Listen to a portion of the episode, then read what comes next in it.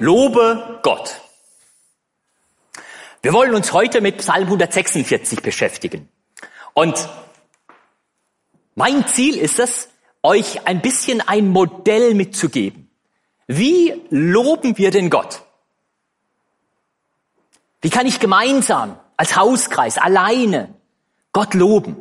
Was für ein Muster habe ich da? Und das möchte ich euch heute gerne mitgeben. Wie entdeckst du und wie lobst du Gott?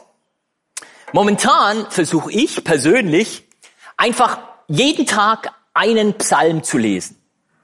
Und es ist nicht nur ein Lesen eines Psalmes, ja, sondern ich lese den Psalm und ich formuliere, was ich lese, um in meine eigenen Worte. Und ich bete das.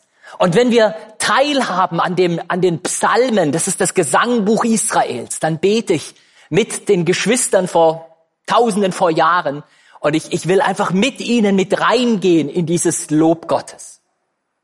Und so wollen wir uns jetzt heute mal den Psalm 146 anschauen. Und ich habe zwei Geschwister gebeten, kommt noch bitte hier. Dima wird uns den Psalm auf Ukrainisch vorlesen und danach machen wir das gleiche nochmal und Biao wird uns den Psalm auf Chinesisch vorlesen. Dima, fang bitte an. Halleluja! Хвали душе моя Господа, хвалитиму Господа, поки живу, співатиму Богу моєму, аж поки існую. Не надійтесь на князів, на людського сина, бо в ньому спасіння нема. Вийде дух його, і він до своєї землі повертається. Того дня його задуми гинуть. Блаженний, кому його поміч Бог Яковів, що надіє його на Господа Бога Його, що небо та землю вчинив, море й усе, що є в них, що правди пильнує навіки, правосуддя вчиняє покривдженим, що хліба голодним дає.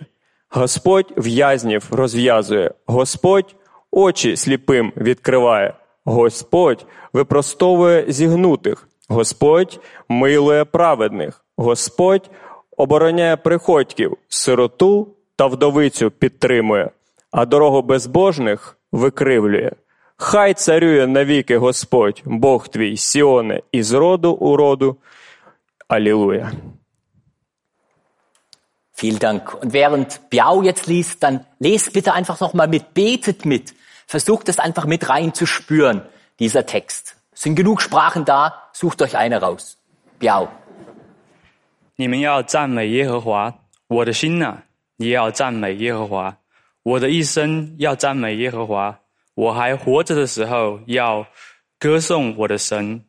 你们不要依靠君王，不要依靠世人，他一点也不能帮助。他的气一断，就归就归回尘土。他所打算的，当日就消失了。以雅各的以雅各的神为帮助，仰望耶和华，他神的这便有福。耶和华造天地海和其中的万物，他守诚实直到永远。他为受拘的深渊赐食物和饥饿的。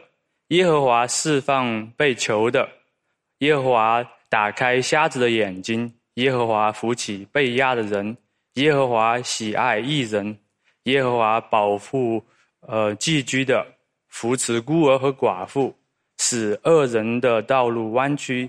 耶和华作为王，直到永远。西安呐、你的神，嗯，做嗯神作为王，直到万代。你们要赞美耶和华。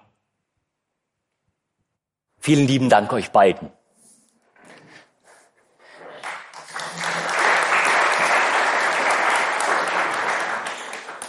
Was für ein Psalm. Und ich möchte euch ein bisschen was über Perspektive des Psalmbeters sagen. Ich möchte ein bisschen was über den Kontext des Psalms sagen. Und dann wollen wir uns vor allem mit dem Charakter Gottes beschäftigen, der in diesem Psalm auch einfach besungen wird. Und zum Schluss ein paar Punkte, die ich hoffe, dass wir alle festhalten. Perspektive. Was hindert dich und mich, Gott anzubeten, Gott zu loben?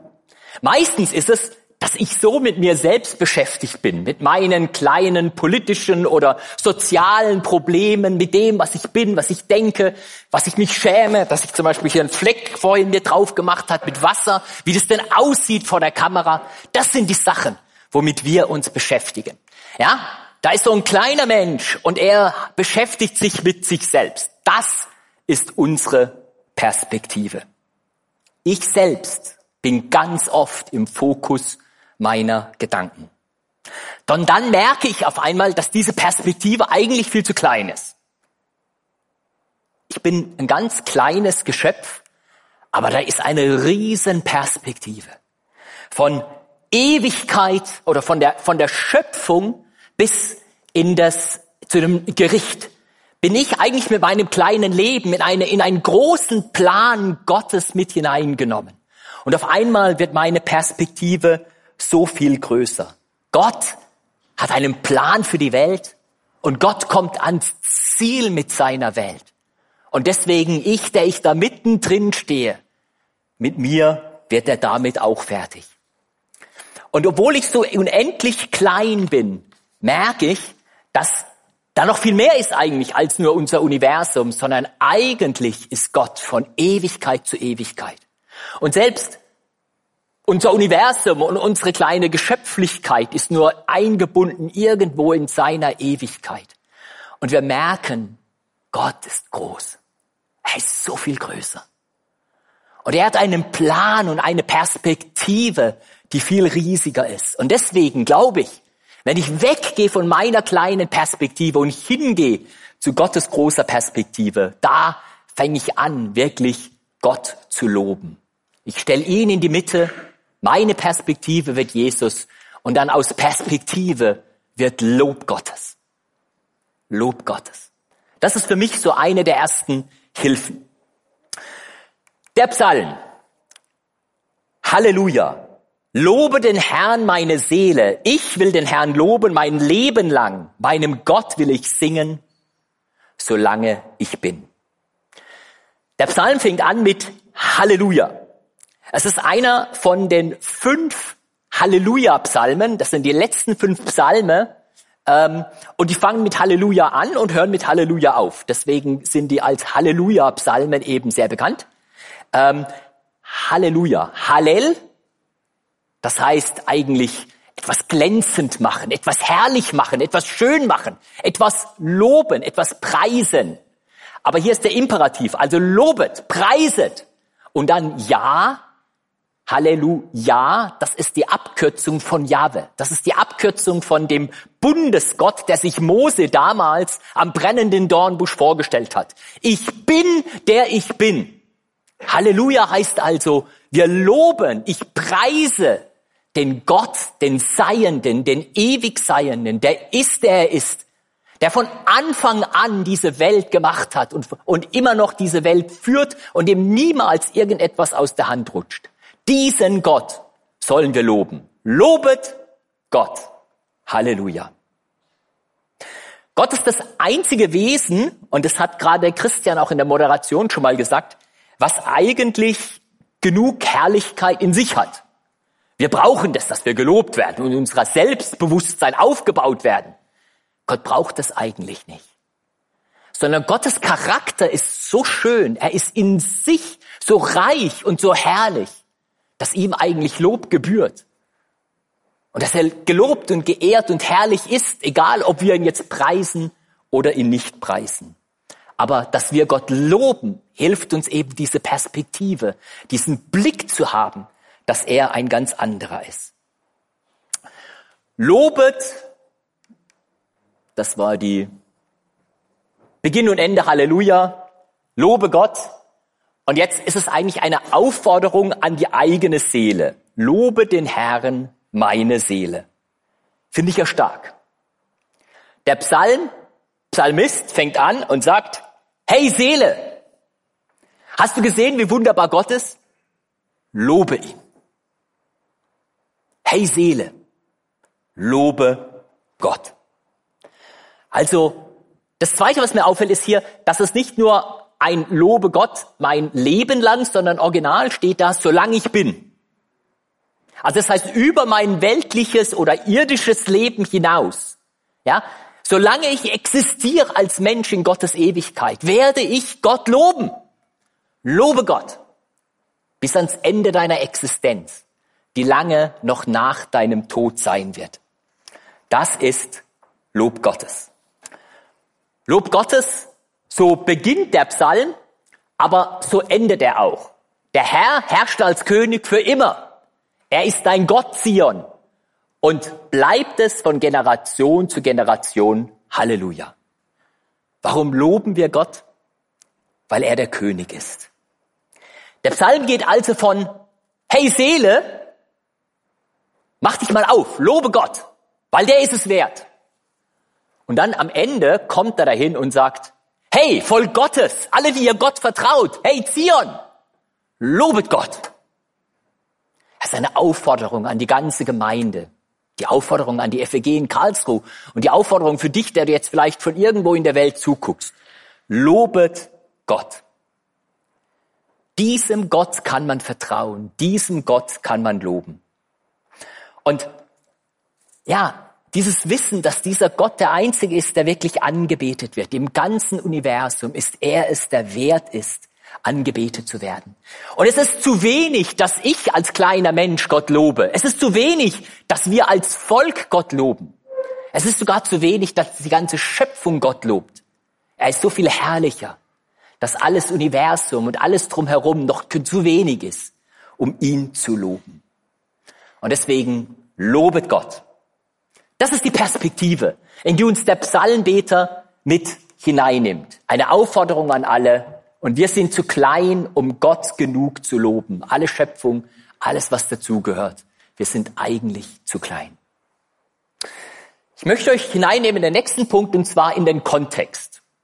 Das Interessante hier an diesem Psalm ist, das steht bei uns in der deutschen Übersetzung nicht drüber, aber es gibt fünf alte Übersetzungen, die Septuaginta, das heißt die griechische Übersetzung schon aus dem Alten Testament, Vulgata, die lateinische Übersetzung, die arabische, die äthiopische und die syrische Übersetzung, die sagen alle, dass dieser Psalm von Haggai und Zacharia geschrieben ist. An Grüber erstmal Zacharia, Haggai, wo waren die denn und so weiter. Und dann merkt man, also das wird damit reingenommen, es ist der Kontext am Ende des Exils. Also babylonische Gefangenschaft, Ende des Exils. Und da wird dieser Psalm mit reingenommen. Also, ich habe nochmal hier ein bisschen aufgemacht. Ne? Also von der Schöpfung, dann war der Bund, den Gott mit Abraham gemacht hat. Gott hat den Abraham rausgeholt aus Ur in Chaldea er hat ihn nach Israel gebracht und er hat gesagt, ich mache mit dir und mit all deinen Nachkommen, und damit hat er gemeint, die, die auf mich vertrauen, mache ich einen Bund. Und vielleicht ist das heute ein bisschen ungewöhnlich. Damals wurde der Bund so gemacht, man hat Tiere in der Mitte geteilt, eine Seite rechts, eine Seite links, und dann sind die zwei, die einen Bund gemacht haben, miteinander zwischen den toten Tieren durch. Und das Symbol war, wenn du deine Abmachung nicht hältst, dann geht's dir so wie den Tieren. Okay? Also, es ist ein Bund, ein, ein Vertrag, wo, wo es vielleicht noch keinen Rechtsstaat gibt. Aber wenn ihr 1. Mose 17 lest, ist es eine total coole Sache, nämlich der, Mo, der, der Abraham schläft. Der Abraham fällt in einen tiefen Schlaf und in seinem Traum sieht er, dass Gott alleine zwischen diesen beiden Tieren durchgeht. Und die Bedeutung ist, dass Gott diesen Bund, den er mit uns gemacht hat, sagt, ich erfülle meine Seite des Bundes. Aber ich bin sogar bereit, deine Seite des Bundes zu erfüllen. Wenn du diesen Bund brichst, wenn du nicht mehr mir vertraust, wenn du versagst und du eigentlich dafür sterben müsstest, diese Seite deines Bundes, die bin ich auch bereit zu übernehmen. Deswegen ist dieser Bund 2400 ungefähr, ähm, unheimlich wichtig. Dann entstand das Volk Israel als ganz sichtbaren ähm, Zeichen ihrer Gottestreue, hat Salomo einen Megatempel gebaut, soll wirklich also technisch und alles sehr, sehr groß gewesen sein damit. Aber das war nur äußerlich. Und wir sehen, wenn wir die Geschichten Salomo, äh, Samuel, erster Könige, erster Chronik und so weiter lesen, da ist äußerlich viel Promp, aber innerlich dieses Vertrauen auf Gott, dieses sich bauen auf den lebendigen Gott, das ist schon lang wird immer weniger und bröselt langsam ab. Und genau das, was, was Gott eigentlich schon 5. Mose gesagt hat, immer wieder, ja, wenn ihr mir vertraut, dann gehört euch dieses Land. Das ist das Erbe, was ich euch gebe. Aber wenn ihr mir nicht vertraut, wenn ihr euch Götterbilder macht, wenn ihr euch an andere Götter wendet, dann habt ihr kein Recht, in diesem Land zu leben. Und ich werde euch aus diesem Land rausnehmen. Und genau das ist passiert. Es kam das Exil. Israel wurde von Babyloniern ähm, eingenommen und das ganze Volk wurde verschleppt. Das kann also der Kontext sein, über den wir uns unterhalten. Ich möchte euch ein paar Jahr Jahreszahlen noch mitbringen. Es ist jetzt nicht, dass ich die, ähm, will, dass ihr die auswendig lernt oder sonst was, sondern mir ist einfach nur wichtig, dass ihr seht, dass das auch wirklich in einen, in einen historischen Kontext hineingesprochen ist. 605. Babylonien, Nebukadnezar besiegt Ägypten und damit gewinnt es auch Juda und Jerusalem und er zieht ein und er nimmt die ersten Leute mit ein paar Geiseln. Daniel war einer der ersten, die damals äh, äh, weg, weggenommen wurden und nach Babylon gebracht wurden. 597, äh, Jerusalem wird eingenommen, das erste Mal. Und äh, sie geloben Reue und alles. Es wird äh, ein paar Leute deportiert, aber noch besteht das Jerusalem. Aber wieder wenden sie sich ab von Nebukadnezar, trauen noch nicht über auf Gott. Und dann ist am Schluss 586 vor Christus wird also wirklich Jerusalem zerstört und also der Tempel kaputt gemacht und alles ist so, wie Gott es immer und immer wieder gesagt hat, wie es auch sein wird. Dann kommt Kyrus. Kyrus wird, ist, ist äh, von den Medern und Persern und das, der Game Changer für Israel ist, dass die Meder, Meder und Perser Babylon einnehmen, kampflos einnehmen. Ja? Und er hat eine ganz, ganz andere Strategie und er beschließt dann und sagt, die Juden sollen zurückkehren in ihr Land. Etwas, was keiner sich je gedacht hätte. Da kommt ein König und er sagt, geht zurück, baut einen Tempel und opfert für mich und betet für mich. Der Hammer. Der Hammer, was Gott macht. Aber dann kam der nächste. Sie haben nämlich, sie sind nämlich losgezogen, haben angefangen zu bauen der Nachfolger war ein bisschen anders drauf und als der Statthalter, der da für, für Jerusalem zuständig war, gesehen hat, dass die den Tempel bauen, hat er an seinen Chef hier, den Campysis oder wie immer er heißt, geschrieben und hat gesagt, hier guckt mal nach, das war eine ganz rebellische Stadt, wollt ihr die wirklich wieder aufbauen?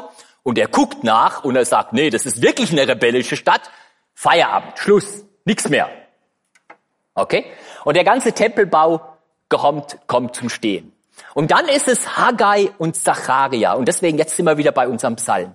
Haggai und Zacharia stehen auf und sie sagen, Leute, lasst uns den Tempel bauen. Lasst uns nicht auf die Weltmächte schauen, sondern lasst uns auf Gott schauen und lasst uns den Tempel bauen. Zeitlich, Darius der Große hat übernommen und ähm, Haggai und äh, äh, Zacharia fordern jetzt zum Tempelbau auf. Und dann ist es auch da wieder sind, schreibt der Statthalter nach, nach, äh, in, nach Susa oder was weiß ich da, nach Persien und sagt, hier, wollen wir wirklich diese Stadt wieder aufbauen? Und Darius schaut jetzt nach und er sagt, ja, ja, Kyros hat gesagt, wir sollen das Ding aufbauen. Ja? Und der hat sogar gesagt, dass die Opfer bezahlt werden sollen aus der Staatskasse. Jungs, gebt denen alles Baumaterial, was sie brauchen und bitte zahlt auch für die täglichen Opfer. Der Hammer. Ja, aber Haggai und Zacharia waren diejenigen, die dem Volk gesagt haben, vertraut auf Gott, vertraut nicht auf die weltlichen Führer. Und sie haben es getan und sie haben den Tempel gebaut. Und dann kam die Nachricht zurück und es war wirklich so, wie Haggai und Zacharia gesagt haben. Selbst der Großkönig der Perser und Meder, Meder und Perser, sagt, wir bauen diesen Tempel. Es ist der Hammer. Und das ist der Kontext, glaube ich, in dem hier dieser Text steht. Aber es ist eben nicht die Mächtigen, auf die wir vertrauen. Verlasst euch nicht auf Fürsten, das sind nur Menschen. Die können nicht helfen, wenn ihnen der Lebensatem ausgeht. Kehren sie wieder zur Erde zurück. Dann ist es vorbei mit ihren Plänen. Dieses Verlassen auf Fürsten, Verlassen auf weltliche Mächte, das ist so begrenzt, sagt dieser Psalm. Das ist so begrenzt. Mal hat der Fürst diese Idee, mal hat er jene Idee. Und habt ihr noch die Perspektive? Ja, wir meinen immer, boah, jetzt ist alles festgelegt, so wie es jetzt gerade ist. In Gottes Perspektive sieht es ganz anders aus. Wir schauen auf den Charakter Gottes. Der Charakter Gottes, der in diesem Psalm jetzt besungen wird. Ähm, Habe ich den nächsten Text hier? Glücklich ist, wer den Gott Jakobs zum Helfer hat, wer seine Hoffnung auf den Herrn, auf seinen Gott setzt. Also im Gegensatz zu dem Schauen auf Menschen und sich verlassen auf das, was die Politik macht und vielleicht Hilfe, wo wir irgendwie kriegen kann, sagt der Psalm hier, verlasst euch auf Gott. Glücklich ist der, der Gott Jakob als sein Helfer hat. Ich denke, das ist eine Ermutigung auch für uns. Wir stecken in einem Bauprojekt seit vielen, vielen Jahren, manche sagen Jahrzehnte. Wir haben Bauherr 2.0 und alles Mögliche. Ich möchte es Gott zutrauen, dass er all das in der Hand hat. Ich weiß auch nicht wie, aber ich möchte es Gott zutrauen. Und wir wollen ihm vertrauen. So, also das ist der Gegensatz zwischen Mensch und Gott. Das ist der Charakter Gottes, der, der hier kommt. Die Frage ist, wie haben wir denn diese Hilfe? Ja, was, was hilft uns denn das? Ja, was passiert denn da? Was ändert sich denn, wenn es Gott existiert? Es ist etwas ganz Simples, es ist Vertrauen. Schon wie bei Adam und Eva. Die Frage war, vertraut ihr mir? Oder meint ihr, ihr müsst es selber regeln? Vertrauen. Hilfe kommt von dem Gott Israel, wenn wir vertrauen. Ja? Wer seine Hoffnung auf den Herrn setzt, auf seinen Gott. Das ist dieses Vertrauen, deine Hoffnung zu setzen auf diesen Gott.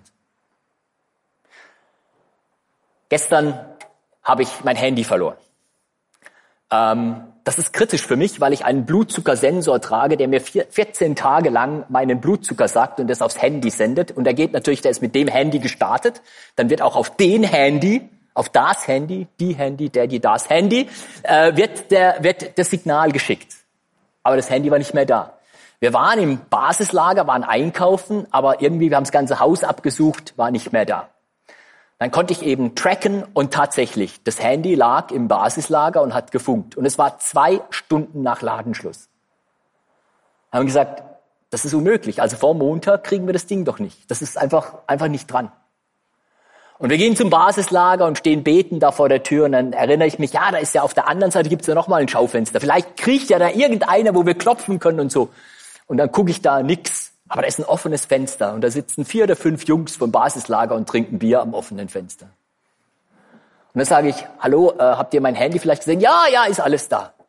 Wisst ihr, was die gemacht haben? Da war einer das letzte Mal da. Der hatte heute, also gestern, seinen letzten Arbeitstag. Und dann saßen sie da noch und haben gefeiert. Zwei Stunden nach Ladenschluss. Ja? Halleluja. Vertraut auf Gott. Er, er, macht, er macht Dinge, die wir überhaupt nicht verstehen oder können, ja, sondern er sorgt. Also, wie ist die Hilfe? Vertrauen. Vertrauen auf Gott. Und jetzt beschreibt er nicht nur die Taten Gottes, sondern vor allem auch den Charakter Gottes. Und da möchten wir jetzt einfach nochmal damit reingehen. Himmel und Erde hat er gemacht, das Meer und alles, was sich darin bewegt. Für alle Zeit hält er an seiner Treue fest. Er verhilft den Unterdrückten zum Recht. Er gibt den Hungernden zu essen. Der Herr macht die Gefangenen frei. Der Herr macht die Blinden sehend. Der Herr richtet die Niedergeschlagenen auf. Der Herr liebt die Gerechten. Der Herr beschützt die Fremden. Er unterstützt Witwen und Waisen, aber die Frevler führt er in die Irre. Ich habe elf Dinge gefunden, die da drin stehen über den Charakter Gottes. Und die würde ich gerne einfach mit euch eins nach dem anderen durchgehen. Das erste ist, Gott ist Schöpfer von Himmel und Erde. Das ist das Bekenntnis der Juden. Selbst das Meer, vor dem die Juden Angst hatten, aus irgendwelchen Gründen, vielleicht auch wegen dem Urmeer, ja, in dem, in dem die Sünde wächst und was weiß ich ja. All das, sagt der Psalmbeter, hat Gott gemacht. Wir müssen keine Angst davor haben. Wir sind geborgen, weil wir in einer Welt leben, die Gott gemacht hat. Und wir loben ihn dafür. Ich denke, als Konsequenz ist Bewahrung der Schöpfung, Nachhaltigkeit, all das, mit dem haben wir uns beschäftigt als Gemeinde, weil es Gottes Erde ist.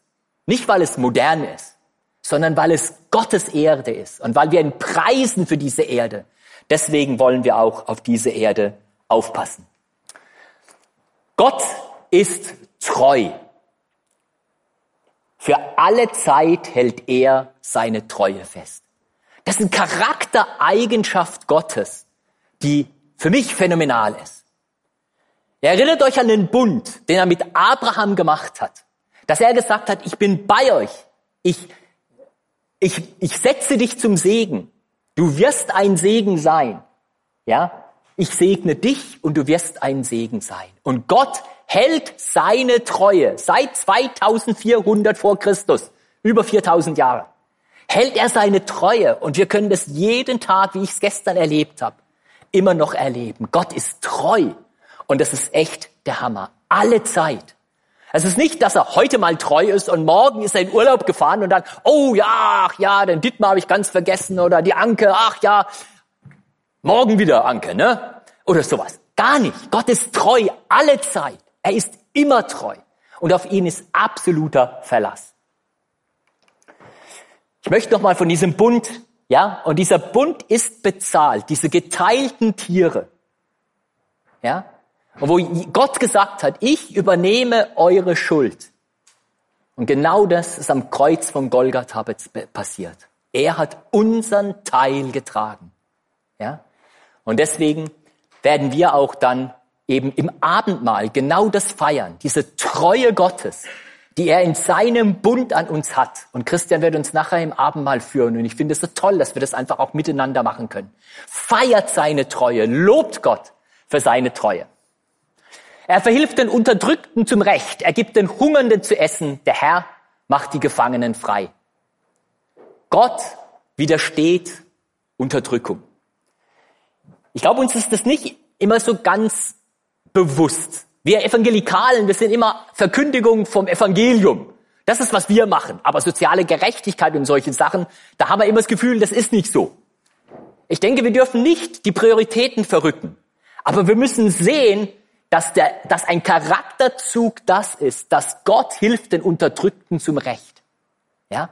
Soziale Gerechtigkeit ist etwas, was Gott vollkommen auf dem Herzen liegt. Er ist ein Gott, der gerechte Umstände will und auch umsetzen wird. Gott gibt, was wir zum Leben brauchen. Er gibt den Hungernden zu essen. Ich finde es toll. Wir haben mit unserem Bibelkreis, internationaler Bibelkreis, die Speisung der 5000 gelesen. Ja, wie Jesus sorgt und wie jeder von uns das immer wieder auch bezeugen kann, wie Jesus sorgt in so vielen äh, Lebensweisen. Lobt Gott dafür, dass er sorgt. Lobt Gott, dass er derjenige ist, der versorgt. Gott will Freiheit. Er, der Herr, macht die Gefangenen frei. Ähm, Vielleicht ein Aspekt, der mir immer wieder auffällt, ist, dass wir meinen, ja, wenn wir mal Christen sind, dann muss aber alles nach Schema F gehen. Ne? Also dann gibt's so ein starres Korsett und in dem muss alles laufen. Ich habe Gott als einen großen Gott erlebt, in unheimlicher Freiheit. Ich bin international unterwegs, in vielen Kulturen. Es ist wunderbar, wie Menschen Gott anbeten und es ist absolut frei. Das Zentrum ist immer Jesus. Das Zentrum ist immer unsere Sicht stehen in der Perspektive Gottes.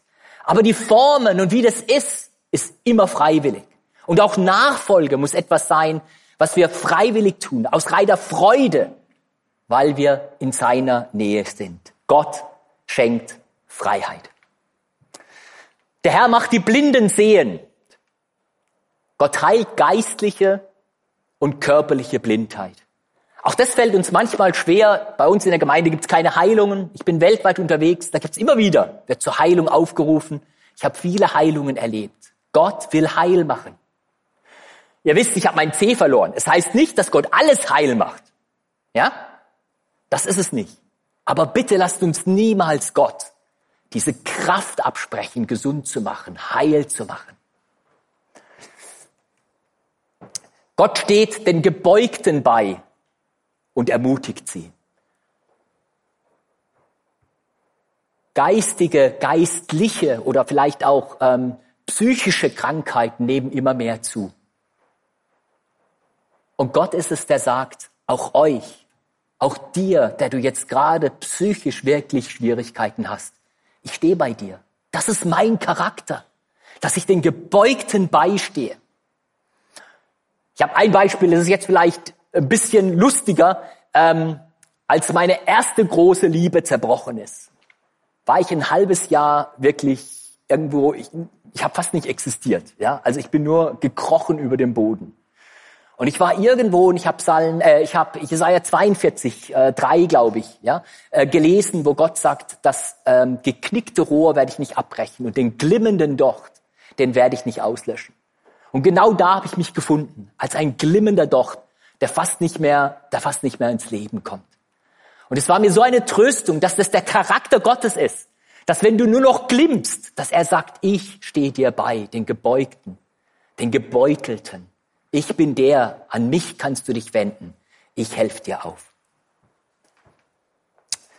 Gott ist gerecht. Soziale Gerechtigkeit haben wir schon gesprochen, aber der Herr liebt die Gerechten. Warum liebt der Herr die Gerechten? Weil die Gerechten so sind wie Gott selber. Weil es sein Charakter ist, dass er Recht hat, Gerechtigkeit hat. Deswegen musste Jesus sterben. Ja? Jesus hätte ja auch, Gott hätte ja auch einfach sagen können, ach, ich bin ein liebender Gott, ich drücke einfach ein Auge zu und das zweite auch noch und dann sind alle Sünder okay. Gott ist ein gerechter Gott. Und deswegen musste es Strafe geben. Und deswegen ist Jesus gestorben. Aber das ist sein, und er liebt die Gerechten, weil das ist sein Charakter. Wir haben noch ein paar. Gott schützt die Fremden. Er beschützt die Fremden, er unterstützt Witwen und Waisen, aber die Frevler führt er in die Irre. Wir sind eine Gemeinde, die gesagt haben, internationale, das ist uns wichtig. Ja? Und das sehe ich genau hier wieder im Charakter Gottes. Gott ist jemand, der die Fremden schützt. Er ist der, der ein Herz hat für die Fremden. Israel war in Ägypten und sie waren Fremde dort und Gott hat sie be bewegt. Ja, unsere internationale Arbeit ist wahnsinnig wichtig. Warum? Weil ich denke, dass es dem Charakter Gottes entspricht. Susi und Harald Roskopf sind gerade in Portugal und bereiten eine internationale Freizeit vor, die, glaube ich, morgen, übermorgen beginnt. Ähm, Halleluja. Gott steht bei den Internationalen. Er beschützt die Fremden. Er unterstützt Witwen und Waisen, auch soziale Leute, die wirklich ähm, sozial schwach dran sind. Wir in unserer Gemeinde sind relativ reich, aber es gibt genug Leute in dieser Welt und auch in Karlsruhe, die auch finanziell, sozial wirklich schwach da sind. Und Gott sagt, das ist mein Charakter. Ich schütze diese Leute. Ich unterstütze Witwen und Waisen. Und der letzte Charaktereigenzug, den ich hier noch gesehen habe, ist, Gott krümmt den Weg. Also ähm, Frevler führt er in die Irre. Wenn man es direkt übersetzt, er krümmt den Weg der Frevler. Also wenn da Leute sind, die Gott bewusst ablehnen, dann krümmt Gott ihre Wege. Es geht nicht dahin, wo sie hinwollen, sondern Gott biegt sie ab. Und das finde ich einfach auch eine ganz, ganz tolle Eigenschaft Gottes, dass er ähm, nicht einfach nur zulässt, Sachen, wie sie sind, sondern er krümmt die Wege. Also, wir sehen hier Charaktereigenschaften Gottes und ich sehe, diese Sachen sind ein Modell für uns. Wenn du betest und nicht weißt, wie du Gott loben willst, dann nimm dir diesen Psalm. Nimm diese Charaktereigenschaften Gottes und lobe Gott für das, was du hier siehst. Ich will noch drei Sachen dir sagen, ich denke, an denen wir festhalten sollen. Das eine ist, erinnern wir uns selbst und andere, Gott zu loben? Ist das was, wo du dich immer wieder selbst dran erinnerst, wo du andere erinnerst, Gott zu loben? Der Westminster Katechismus, der hat, äh, die erste Frage ist, was ist das höchste Ziel des Menschen? Und dann kommt die Antwort, das höchste Ziel des Menschen ist, Gott zu verherrlichen und sich für immer an ihm zu erfreuen. Das ist unser Ziel. Das ist unsere Aufgabe als Christen. Das ist das, wo wir am besten aufgehoben sind, wenn wir vor Gott stehen und ihn loben und ihn ehren und uns freuen an dem, wie Gott ist. Und deswegen lebe dieses Lob Gottes. Lass es aus dir rausfließen. Ermutige andere, Gott zu loben. Wie unendlich wunderbar muss dieser Gott sein, dass wir in aller Ewigkeit genug Gründe haben, ihn zu loben. Ja, stellt euch das mal vor. Also, wie muss Gott sein, dass wir in aller Ewigkeit jeden Tag immer was haben, wo wir Gott loben können? Und vielleicht kennst du Gott doch gar nicht. Ich will dir sagen, das ist ein wahnsinnig interessanter Gott. Ein Gott, den du dir gar nicht vorstellen kannst. Und es ist echt spannend, diesen Gott kennenzulernen. Das Zweite, mit welcher Perspektive lebe ich? Bin ich nur fokussiert auf mich? Lebe ich in meiner kleinen Welt und es geht nur um meinen kleinen Bubble? I, me, my and myself, das ist die englische Bezeichnung für ich, mir, mich, mein, alles, was man da so haben kann. Wir sind ganz oft gefangen in uns selbst. Und ich denke, das ist wichtig, dass wir von dieser Perspektive hinkommen, zu dieser großen Perspektive, Ewigkeitsperspektive sehen, Gott sehen, der in der Mitte steht. Das ist wichtig und dann kommen wir auch zum Lob Gottes. Und das Letzte, auf wen oder was vertrauen wir?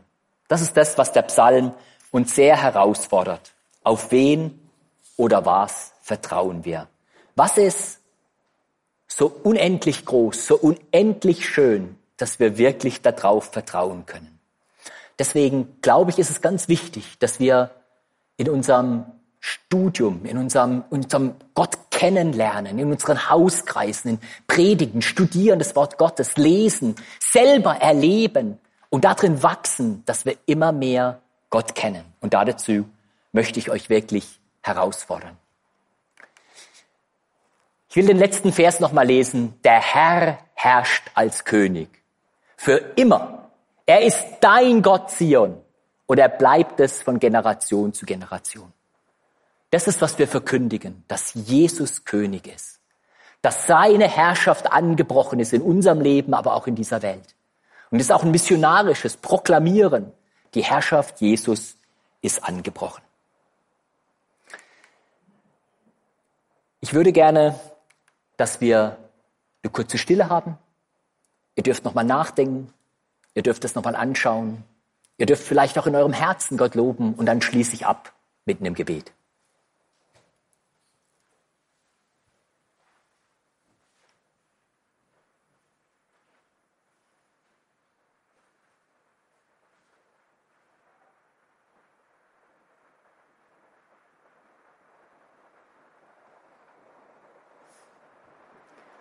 Wir wollen dich loben, Gott.